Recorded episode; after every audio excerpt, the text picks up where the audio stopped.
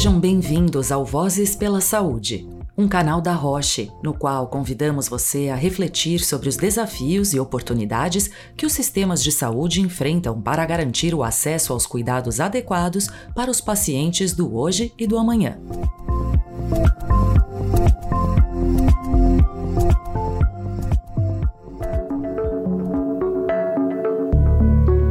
Todos falam sobre sustentabilidade do sistema de saúde, mas como avançarmos nesse sentido? Sabemos da necessidade de transformação do modelo atual de gestão de saúde no Brasil, no qual focamos em quantidade ao invés de olharmos para aquilo que realmente importa, a qualidade.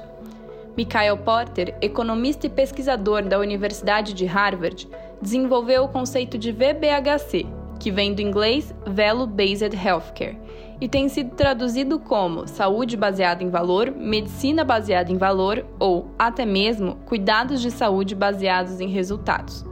Diferentes versões para uma mesma proposta de transformação da saúde, que enfrenta um cenário de custos elevados, incorporação de tecnologias, envelhecimento populacional e sistemas sobrecarregados. Essa forma de entregar saúde visa reduzir desperdícios da jornada assistencial, focando em desfechos que importam ao paciente. Eu sou Juliana Simões, do time de comunicação da Roche, e começa aqui mais um Vozes pela Saúde, um canal da Roche dedicado a refletir sobre o tema. Nesse episódio, você vai saber mais sobre a VBHC, ou Medicina Baseada em Valor, e os desafios e benefícios para sua implementação. Para isso, Tássia Ginciene, gerente de acesso da Roche, bate um papo com o Dr. César Abicalaf, o Dr. César é presidente do Instituto Brasileiro de Valor em Saúde, o IBRAVES, e atua fortemente implementando pilotos de dados com foco na sustentabilidade do sistema. É com você, Tássia. Obrigada, Juliana. É um prazer estar aqui é, para ouvir a voz do Dr. César Abicalaf. Olá, Dr. César. Muito obrigada pela sua presença no Vozes pela Saúde. Olá, Tássia. É um prazer novamente estar com você, sempre conversando aqui. Eu sempre que você é uma, uma entusiasta desse tema, saúde baseada em valor, então é, agradeço muito o convite da Rocha. Juliana, é um prazer estar com vocês aqui. Fico à disposição para esse bate-papo aí, muito agradável, com certeza que vai ser. Legal. Então, para a gente começar um pouco aqui a nossa conversa é, sobre saúde baseada em valor, é, muito se fala sobre a sigla em inglês VBHC, que é Value Based Healthcare. Conta um pouco para a gente, doutor César, é, o que, que significa isso? Tássia, a, a, definição clássica, né, veio, a discussão muito começou no, no livro do Porter, trouxe a discussão, no seu livro aí de 2006, onde a discussão toda estava na centralidade do cuidado com o paciente. Então, na essência, a, a saúde baseada em valor, ou sigla VBHC, né, Value Based Healthcare, é um sistema de saúde que entrega os melhores resultados possíveis para os pacientes com o mais, baixo custo possível. Nós no IBRAVES, que é o Instituto Brasileiro de Valor em Saúde, temos discutido muito esse conceito, né, que, que, que a gente sempre tem falado que a saúde ela deveria uma buscar, buscar uma gestão que priorize explicitamente os desfechos em saúde que são importantes para o paciente em relação a seus custos. Então aqui, tá, aqui começa bem essa definição, né? Um desfecho adequado para o paciente e o custo da produção desse desfecho.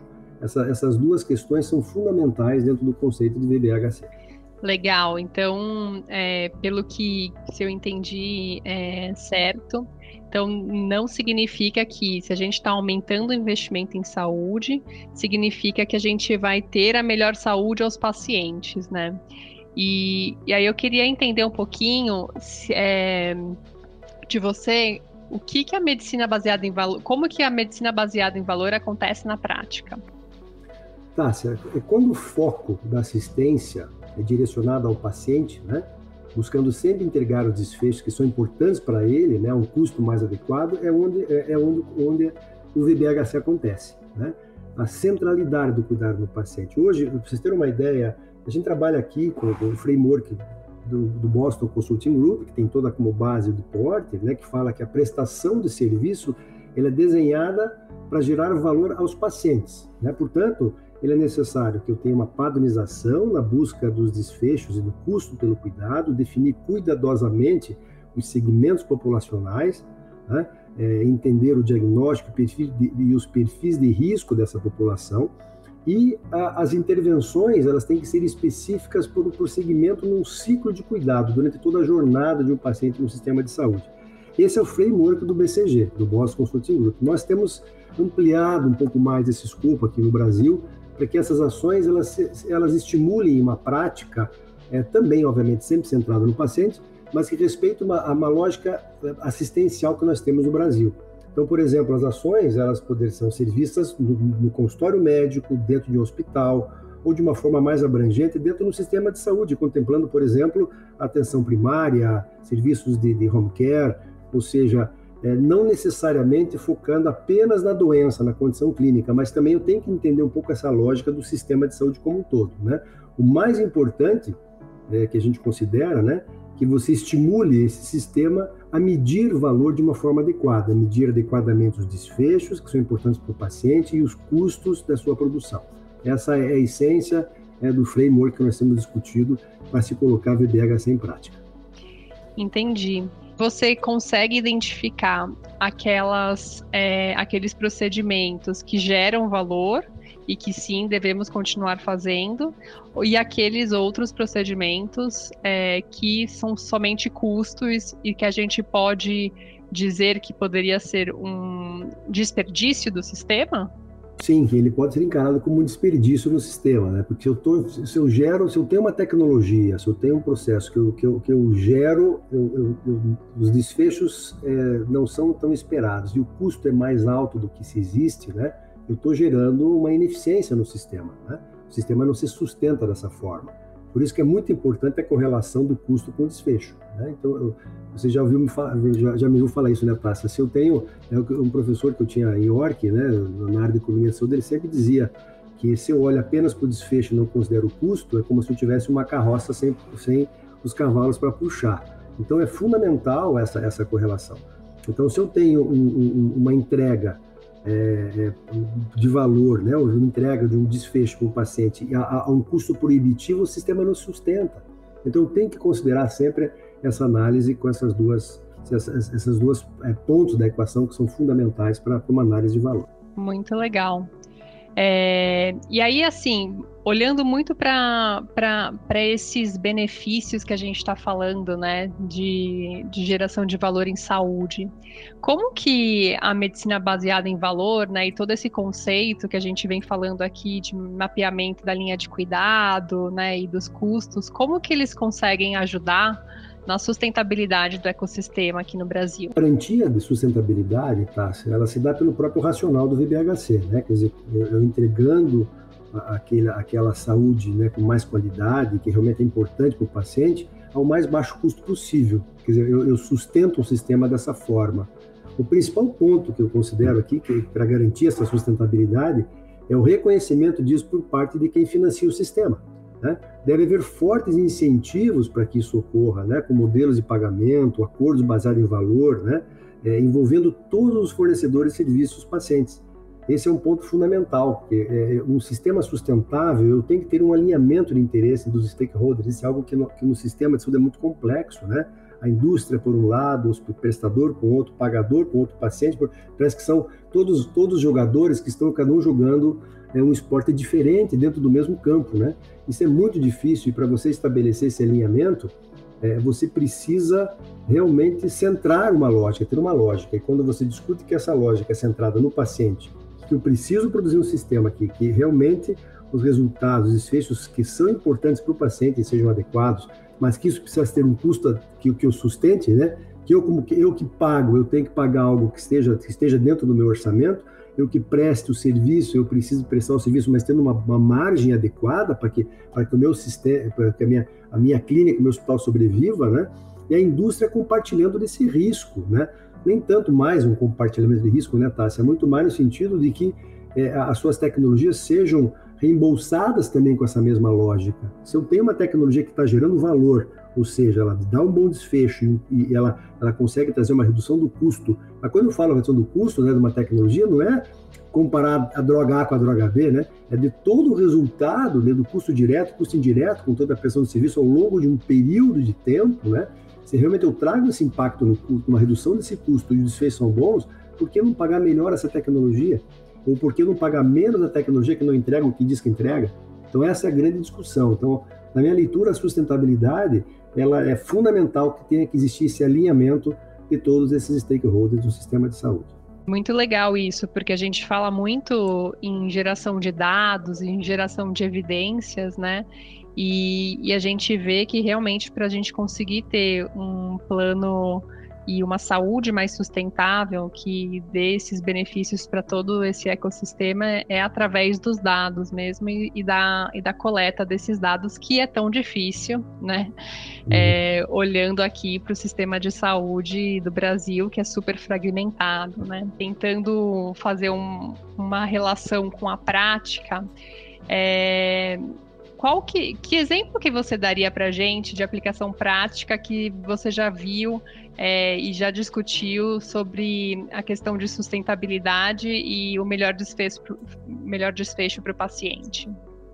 Tá, você tem alguns exemplos, a gente pode trazer, trazer alguma realidade de fora ou daqui do Brasil, pegando um exemplo claro é, que a gente é trabalhou, leu, leu um trabalho muito interessante, acompanhou muito uma, uma, uma análise de desfecho de um, quando eles compararam Alemanha, Suécia e uma grande clínica na Europa, que seria o Best in Class, que eles falam, que era a Martini Clinic, eles fizeram uma análise dos desfechos de pacientes que foram submetidos a uma cirurgia para câncer de próstata.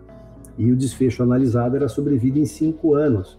E o que eles perceberam é que não existia uma grande variação nesses dois países comparado com uma clínica que seria a clínica referência, né, eh, na, na Europa para esse tipo de procedimento. Aí eles acabaram analisando dois desfechos que não são comumente medidos e divulgados, que foi a incontinência urinária e a impotência sexual. E eles perceberam que a diferença foi brutal, né?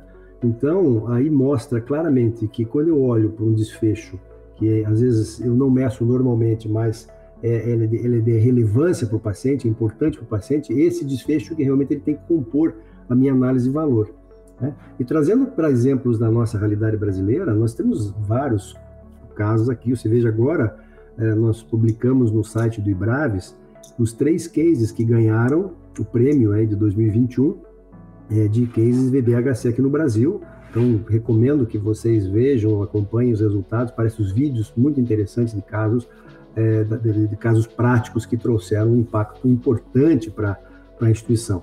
Né? E nós aqui temos hoje na, empresa, na 2M, mais de 20 projetos, como eu falei para você, Tássia, aí na área envolvendo pulmão, câncer de pulmão, envolvendo outra, a reumatologia, envolvendo diabetes, obesidade, gestação de alto risco, ou seja, diversos, diversos projetos, assessorias dentro de operadoras discutindo uh, esses modelos de, de, de, organização de estruturas né, de escritório de valor em saúde dentro, dentro da, dentro de operadoras e, e mais interessante ainda que a demanda está vindo, inclusive por parte de associações médicas. Estamos com um projeto muito interessante dentro da área da oftalmologia, dentro do, do Conselho Brasileiro de Oftalmologia, onde se discute valor com os especialistas, com os oftalmologistas, ou seja, isso é um processo que indiscutivelmente já é uma realidade no nosso país. Né?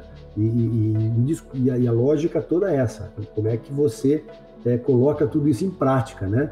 E mais o que a gente tem visto é que essas ações estão começando, medindo coisas certas e dentro de diversos segmentos de mercado, dentro da indústria, dentro de, de prestadores, dentro de pagadores, tanto público como privado, e também dentro de associações médicas. Muito bom. Eu acho que a gente tem que começar a sair um pouco daquela coisa que todo mundo tem que fazer tudo, né? Mas a gente começando com bons exemplos, a gente já consegue transformar. É, conta um pouquinho aqui para gente é, como que a gente poderia, o que, que é necessário para a gente implementar essa saúde baseada em valor no Brasil? E se existem, assim, iniciativas que você vê que poderia ser um bom pontapé para a gente conseguir escalar isso aqui?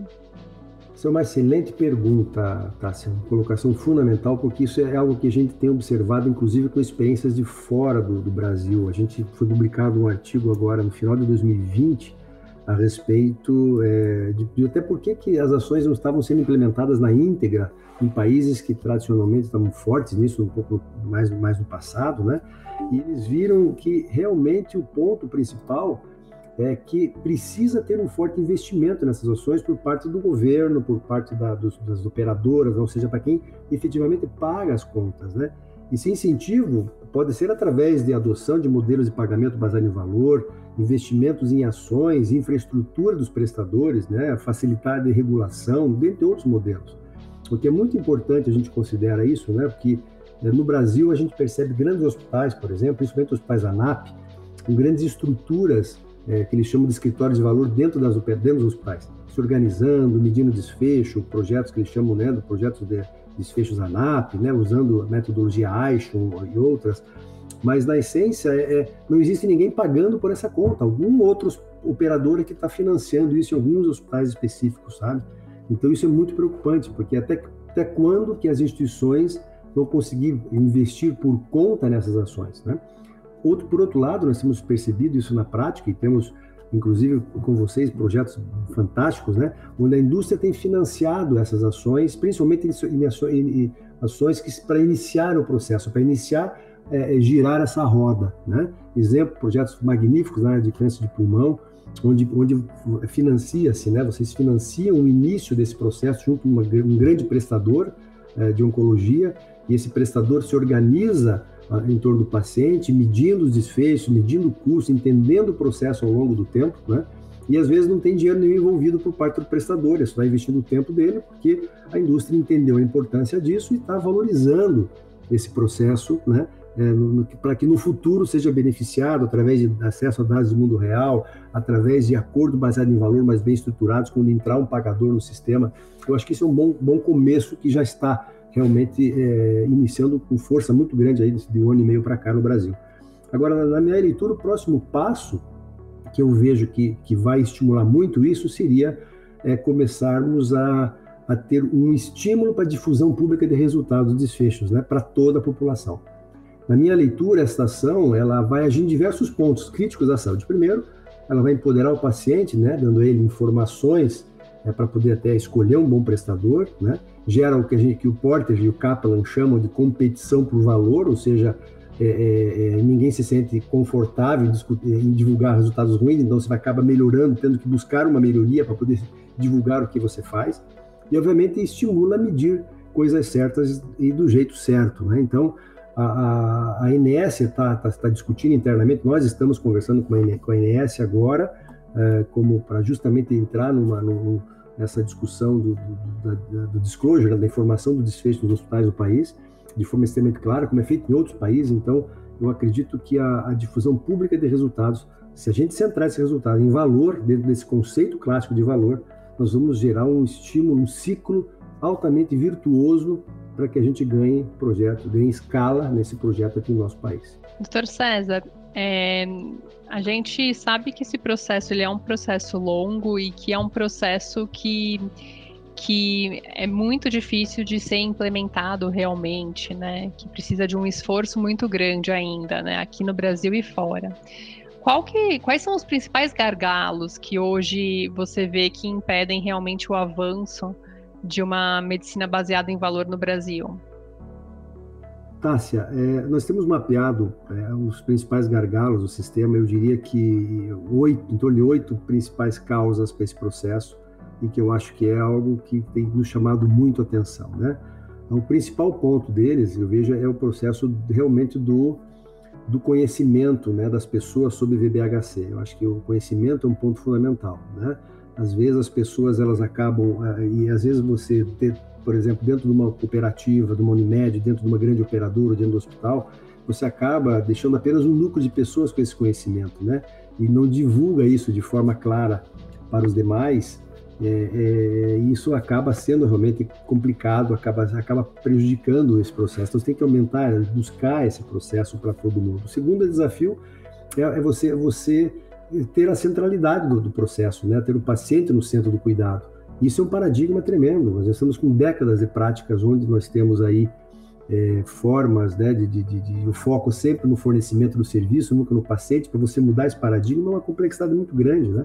A própria adesão do paciente ao tratamento, a linha de cuidado, né, muito complexo, né? O paciente tem que, tem que ser empoderado. Às vezes ele não sabe, não quer ser tão, tão empoderado, né? Então você tem que usar estratégias de gamificação, de engajamento desse paciente, realmente é um outro desafio.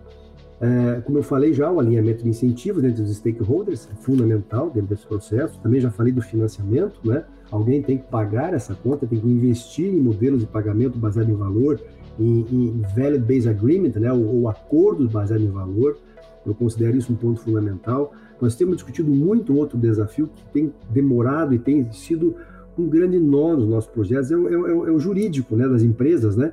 O jurídico, tem casos que nós demoramos seis meses para assinar o NDA, né, para começar a gerar, analisar os dados e começar o projeto. Então, vocês vejam que, porque ninguém sabe ainda como construir um contrato com base em valor, como pagar a variável, como é que eu vou divulgar, como é que eu vou é, relatar para a INS um pagamento variável do meu, do meu, do, meu, do médico ou de um, de um evento, né?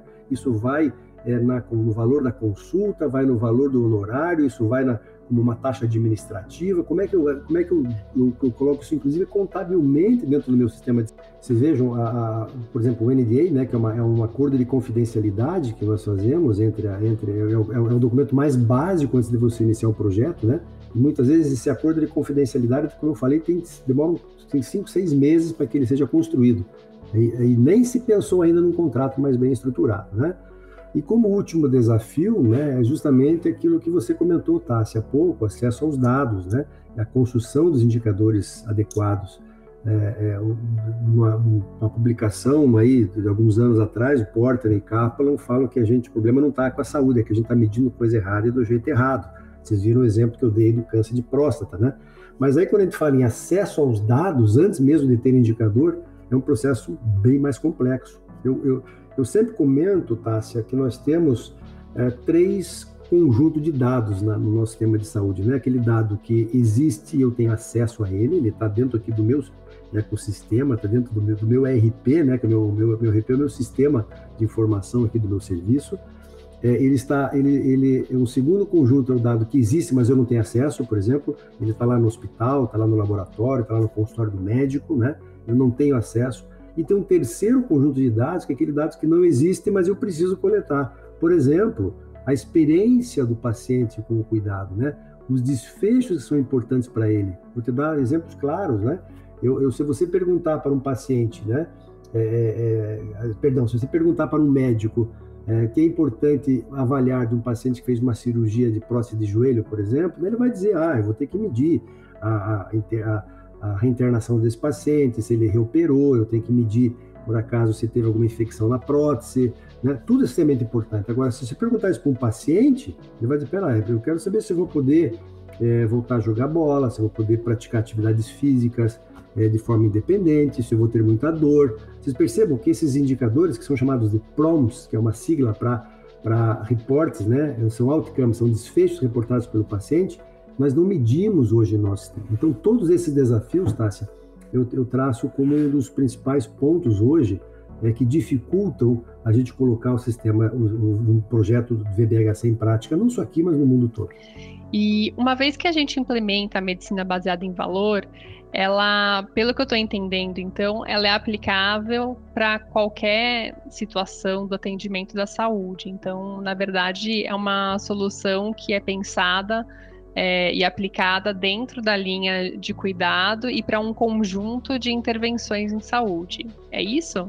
Isso mesmo, Tássia. Um, um ponto importante que talvez, é, é, talvez na verdade não é um ponto, é um contraponto que a gente faz ao conceito de Porter. Né? Não é nem, eu, eu, diria que é uma complementação nesse processo, talvez trazendo isso para a questão prática, é que a avaliação de uma condição clínica de um paciente na sua jornada é o principal modelo de avaliação de, uma, de, um, de, um, de um, sistema baseado em valor. Só que eu tenho pacientes que circulam no sistema de saúde, né, que, que utilizam o sistema, que muitas vezes não, não, não tem a sua jornada medida, porque ele não, ou ele não está dentro daquela condição clínica, ou ele está no processo preventivo, ou ele está é uma emergência, ou ele é atendido, no, já está no processo final de reabilitação, por exemplo, eu não posso deixar esses, esses pacientes também soltos no sistema. Por isso, é, é, é, o, o, conceito ele pode ser aplicado em todo o sistema de saúde. Ele, aliás, ele deve ser aplicado em todo o sistema de saúde. Eu posso, obviamente, aplicar nesses pacientes, né, que tem uma condição lá. O nosso projeto lá, paciente com câncer de pulmão, né, que está na, na, naquele prestador, ele tem o seu score de avaliação, ele tem a sua linha de cuidado, ele tem né, o seu cluster, né, com a sua linha de cuidado e tem o seu score de valor durante o período de tempo. Mas eu também posso avaliar os médicos do corpo clínico do hospital, de uma clínica, né, nas suas diversas especialidades. Eu posso avaliar também médicos em ambulatórios, em consultórios. Hoje nós temos vários projetos que a gente avalia médicos cooperados em seus consultórios, que às vezes ele tem lá na sua especialidade atendendo 50 pacientes de condições clínicas totalmente diferentes. Então, eu, eu, inverto o processo de avaliação. E também posso analisar grupos de profissionais, como eu faria home care, grupos que trabalham com atenção primária, que também tem grupos de pacientes que não estão tá com uma condição clínica definida. Doutor César, a gente vem falando bastante aqui de, é, de um conceito de, é, de gerar valor para o ecossistema inteiro, né? Onde a gente tem o valor do paciente, o valor né, para o ecossistema de saúde, então o prestador e a fonte né, pagadora e para a indústria também, né? Como que você vê o benefício? Qual que é o valor, então, para cada agente dessa cadeia?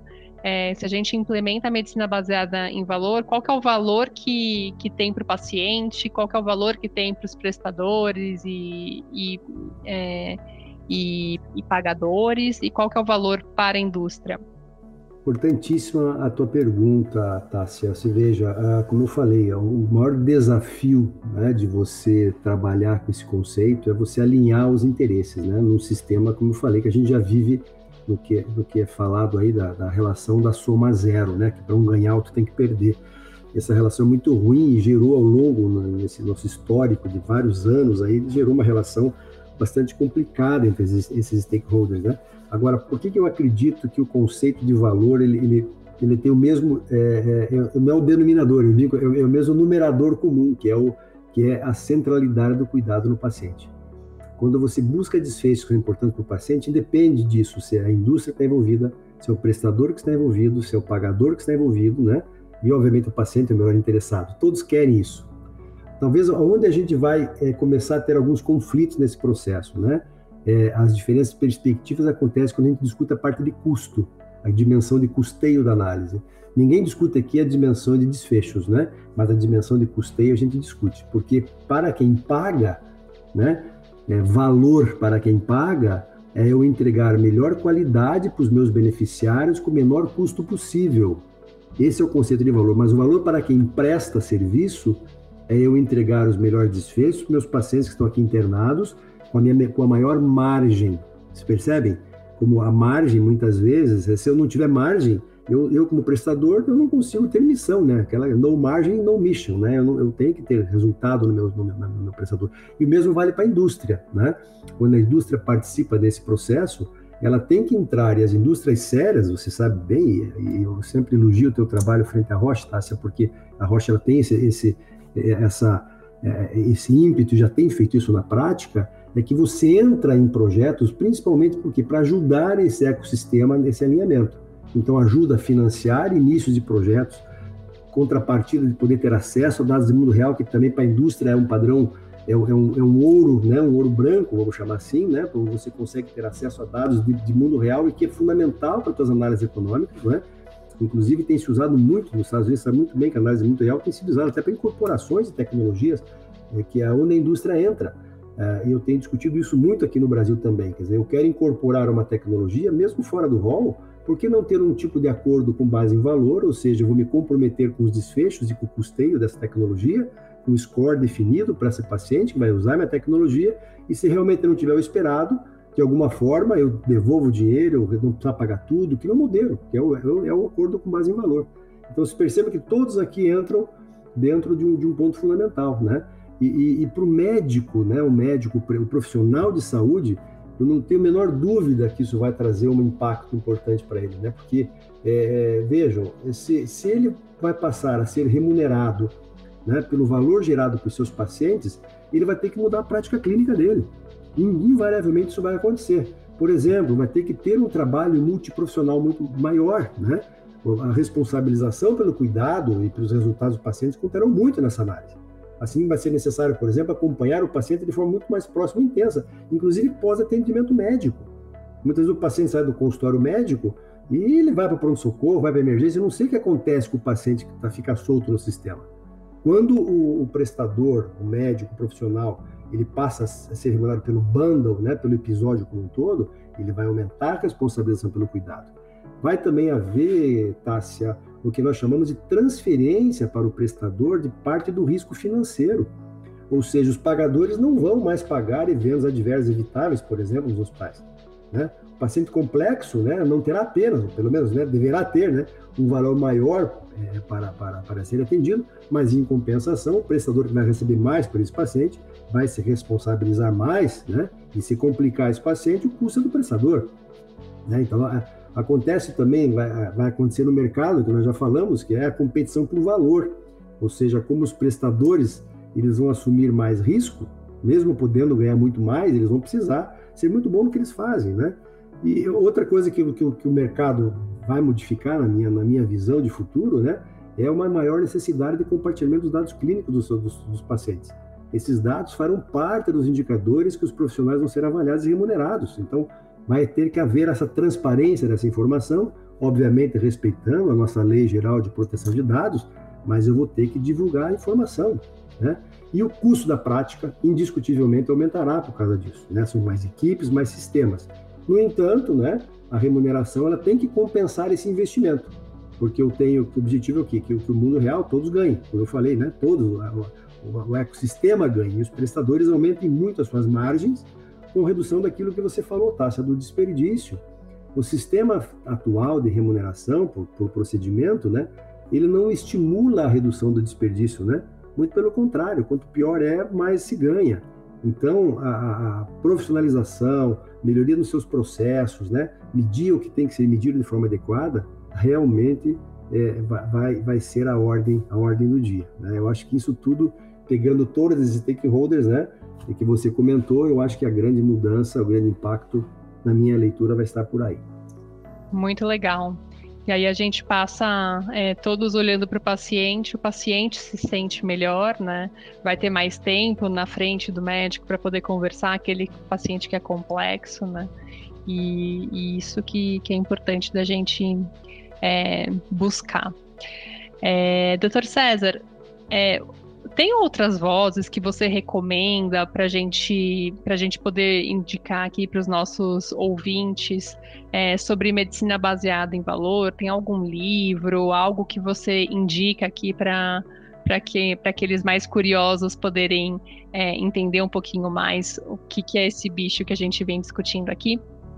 Muita gente falando sobre esse tema, Tássia, né? Eu acho que, primeiro, é, realmente hoje o, o nosso instituto, o IBRAVES, é um instituto totalmente sem fins lucrativos, o Instituto Brasileiro de Valor em Saúde está com muito material, tem muito material interessante, tem os webinars, no ano passado tivemos mais de 20 webinars, agora temos o BOC aí que vocês estão patrocinando, é muito importante, né?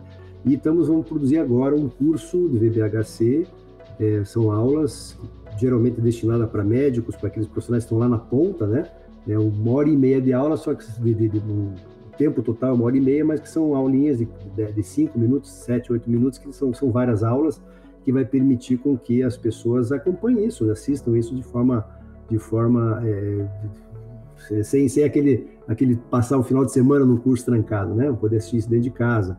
Isso acho que ajuda muito nesse processo de divulgação. Dentro de Braves, os nossos diretores, né? Lá o, o meu vice-presidente, que é o João Marques Gomes, que é o, que é o, que é um professor aí também está dando aula aí no, no, no INSPER, e, e, ele é de Portugal, e também tem o nosso braço lá também para para os grupos de, de, de, de, VBHC na Europa. Né? Ele é uma pessoa que fala muito sobre isso. O nosso pessoal, o próprio Fábio, que está comigo, o Fábio Rocha está comigo, o meu head hoje de projeto VBHC. A Gabi, né? a Gabriela Thanos também, à frente aí como economista da saúde, e ajudado muito. Ela está fazendo muito esse contraponto na análise do score de valor em saúde com análise de custo-efetividade. Né? Então, ela está usando muitos conceitos de economia da saúde para trazer a para validar essa metodologia do EVS que a gente tem utilizado. E claro, nós temos os conselheiros de Braves, né? o André Médici, a Tereza Veloso da Sul América, o Dr. Luiz Ribas, que é o meu diretor médico, também conselheiro de Braves, o Ari Ribeiro, também doutor Ari, lá do Sabará.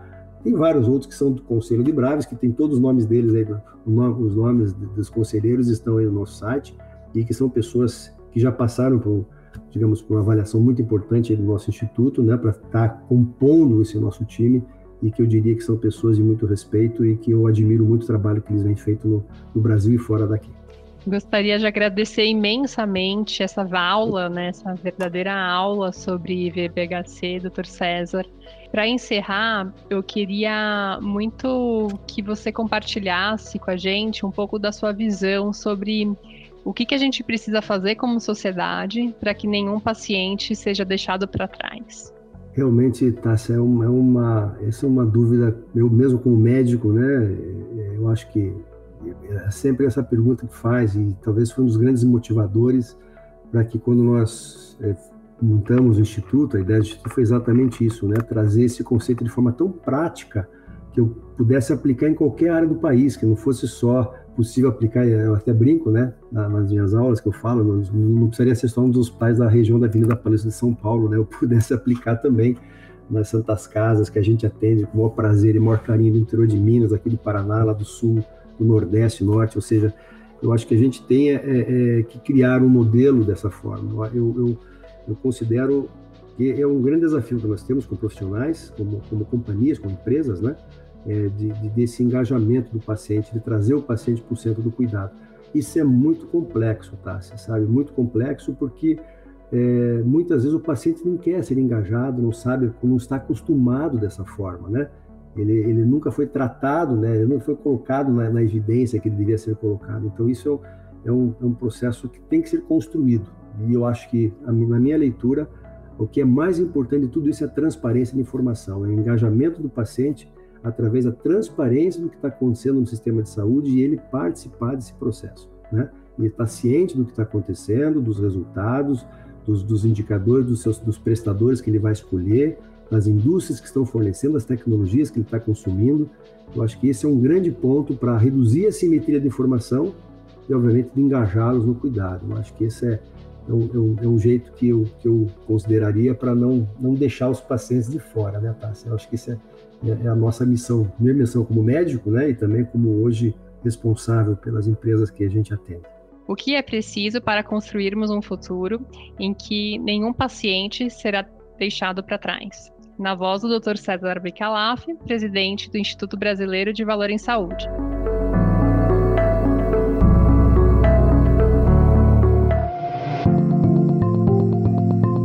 Muito obrigada por sua audiência e pelo interesse neste diálogo. Não perca os próximos episódios do Vozes pela Saúde, nos quais continuaremos conversando sobre as oportunidades e os desafios para transformar os sistemas de saúde.